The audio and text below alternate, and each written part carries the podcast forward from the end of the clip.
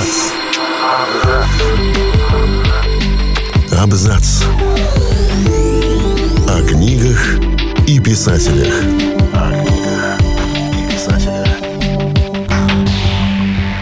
Кир Булычев был одним из самых популярных писателей-фантастов в Советском Союзе, а его произведения невероятным образом перекликались с его собственной личной жизнью. Он писал под псевдонимом, взяв имя жены и девичью фамилию матери, а главную героиню цикла романов зовут Алиса, как и дочь писателя.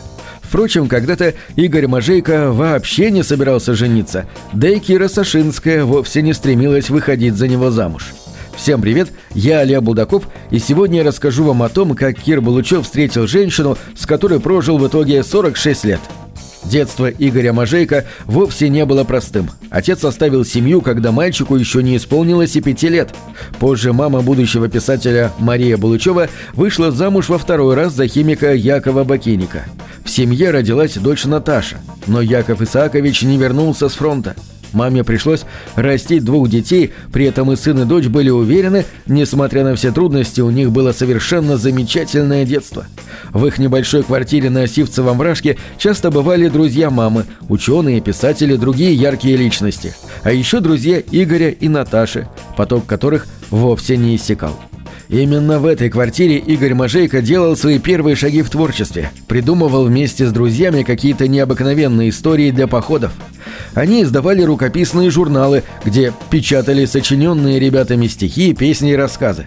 Поначалу Игорь собирался стать художником, вдохновившись опытом мамы, вечерами раскрашивающей в качестве подработки шелковые платки или диапозитивы. Потом мальчику захотелось романтических впечатлений, и он решил освоить профессию геолога но поступил он по комсомольской разнарядке в Иньяс.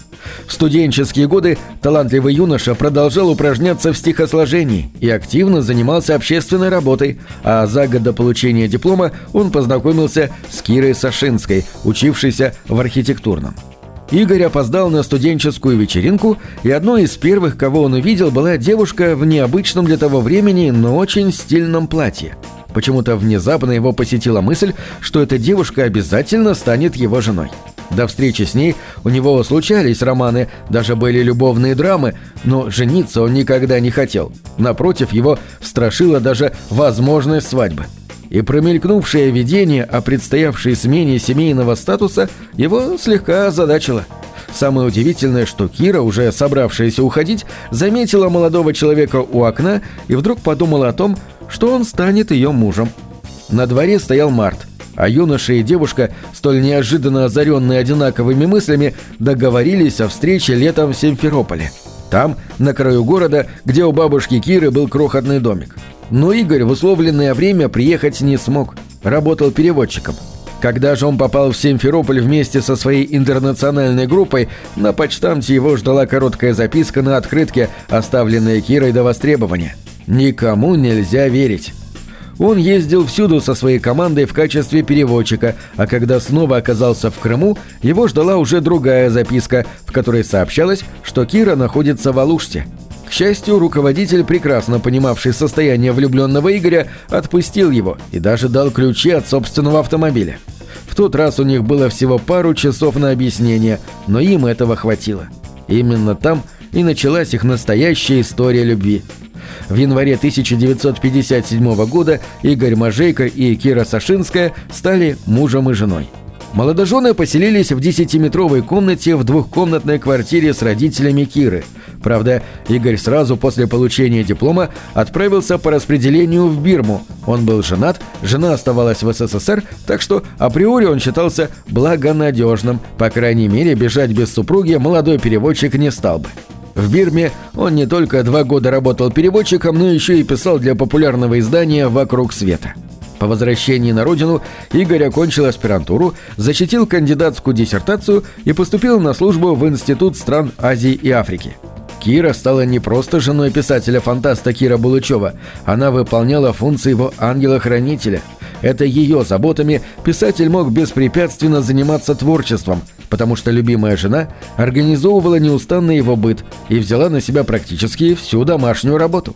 Игорь Мажейко, приходя с работы из института, тут же садился за стол и принимался писать или читать. Правда, он никогда не забывал по пути купить что-нибудь вкусное к чаю. Кира, понимая, какие нагрузки легли на плечи супруга, ревностно оберегала его покой. Она же принимала все звонки и имела полное право отказать организаторам мероприятия или просто поклонникам во встрече с писателем. Единственные почитатели творчества Кира Булычева, которым никогда не отказывали, это были дети. Мероприятия с подрастающим поколением писатель посещал постоянно. Сашинская работала вместе с мужем. Она была лучшим иллюстратором его книг. Началось все с научно-популярного издания «7.37 чудес», а потом она постоянно оформляла книги, в том числе и произведения мужа. Сама она писала эссе, занималась переводами, была автором произведений научной фантастики. 1960 году в семье родилась дочь Алиса. И снова основные заботы о дочери легли на плечи жены. По ее словам, муж трепетно любил Алису, но не слишком активно проявлял свои чувства. Он больше смотрел на дочь, и в глазах его было столько нежности. Героиней первого его художественного произведения, а потом и целого цикла, стала ровесница его дочери Алиса ее отец, профессор космозоологии. Кстати, дочь писателя получила в наследство от отца тягу к путешествиям и непоседливость его литературной героини Алисы Селезневой. С Кирой Сашинской писатель прожил 46 лет, до последнего дня своей жизни. По мнению дочери супругов, секрет счастливого брака родителей заключался в легкости Игоря Всеволодовича и терпении Киры Алексеевны. И, конечно, той самой любви, которая соединила в 1956 году двух студентов – Кира Булычева не стала в 2003 году. Его жена скончалась в феврале 2022. На этом все. Читайте хорошие книги.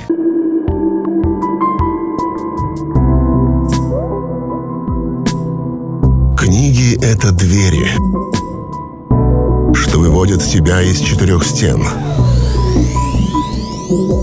С ними ты проживаешь другие жизни, а свою умножаешь тысячу раз. Тысячу раз.